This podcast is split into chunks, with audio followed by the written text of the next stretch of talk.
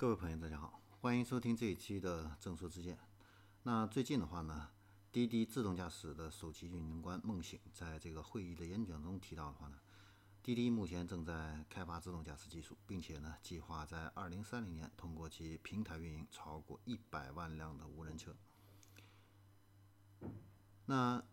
根据介绍的话呢，滴滴现在在其平台的网约车呢，已经安装了一百万个局视摄像头。那这些摄像头的话呢，可以对车内车外进行一个监测、收集数据。那根据介绍，这个局势安装在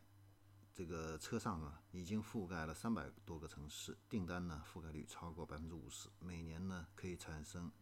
一千亿公里的这样的一个数据。呃，当然的话呢，这些数据的话呢，也目前呢也还有一些盲点啊。这些盲点呢是什么呢？就是这个重这个数据包的话呢，不能够用于自动驾驶算法的一个训练啊，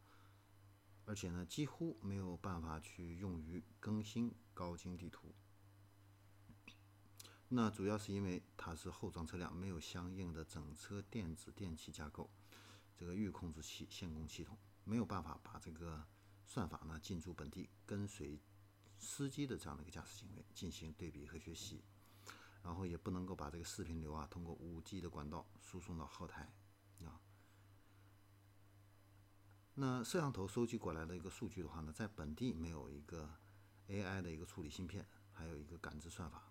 啊，所以呢无法在本地对这个图像进行处理，然后把处理的这个信息发送到后台。另外的话呢。它也很难获得实时的这个看总线的这样的一个数据，不能够精确的获得人类司机的这样的一个驾驶行为的一个数据啊。呃，也正是因为这样子一个原因的话呢，呃，Uber 呢当初和这个沃尔沃啊签署了采购两点四万辆 XC90 啊，打造这个 Robot Taxi 的这样一个非常重要的一个原因。那滴滴的自动驾驶业务呢，目前呢已经完成超过五亿美元的一个投资。那这笔融资的话呢，是由软银愿景基金二期领投啊。那这个是滴滴分拆自动驾驶业务之后的第一笔的一个融资啊。应该说未来的话呢，对于滴滴来说啊，这一百万辆的这个自动驾驶的一个出出租车的话呢，还是有很长的路要走啊。